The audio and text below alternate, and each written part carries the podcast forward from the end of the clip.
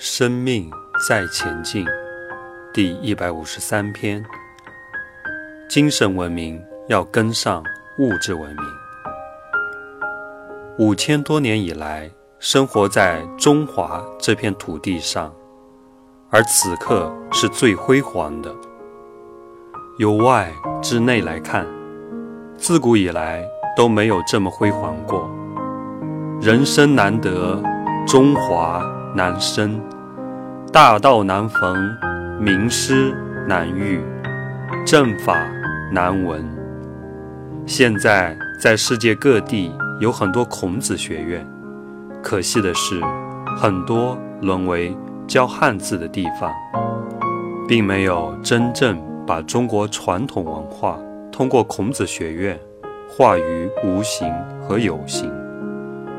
如果用当地的语言，把中国传统文化、智慧、先贤的内涵传播出去，不仅仅局限于汉字，那么世界各地的上百家孔子学院，就是整个中华文化的桥梁，是整个中华五千多年的文化在世界各地的分公司，是整个中华文化重要的传播站。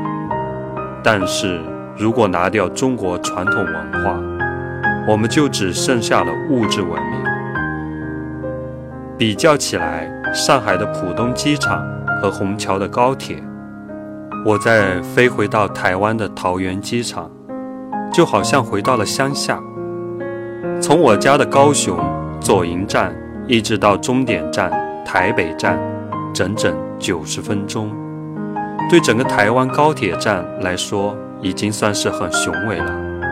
而在浦东机场和虹桥高铁，我会迷路。这里的交通建设快速的在发展，可是人们的生命素质跟不上。